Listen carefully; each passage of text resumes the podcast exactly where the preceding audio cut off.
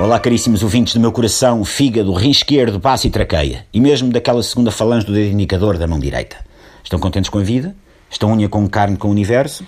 Já homenagearam a poesia presente na mãe natureza, a beleza intrínseca ao amor, a alegria das pequenas coisas que nos mantêm sãos durante os tempos difíceis, fazendo um postzito no Facebook com uma frase motivacional? Ah, estou a ver muitas mãozinhas no ar. Quero então dizer que temos aqui muitos pedristas caminheiros. E o que é um pedrista caminheiro? Perguntam os mais despreparados para estas aventuras literárias com grande fluxo de azeite.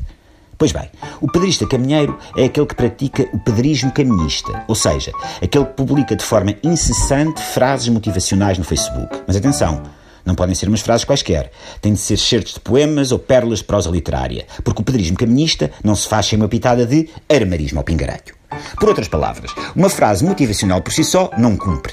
Não podem ser tiradas de incentivos por parte de um amigo, familiar ou, mais importante ainda, do treinador de crossfit, que nos obriga a arremessar pneus como nem os estagiários das boxes de Fórmula 1 se atrevem. Não.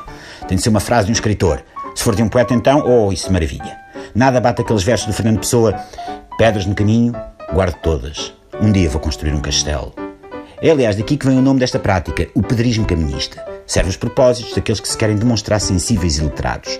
Daqueles que, sem quererem estar a revelar demais, fazem questão de dar a entender que estão a passar por um momento complicado, mas que estão ali, rijos, como os calhaus que a vida lhes atira. É um compromisso entre uma exposição da vida pessoal nas redes sociais e uma certa privacidade. Dizemos, ai tal, isto não anda nada bem, mas eu aguento-me à bronca ao mesmo tempo que preservamos pormenor mais íntimos e exibimos as nossas referências literárias.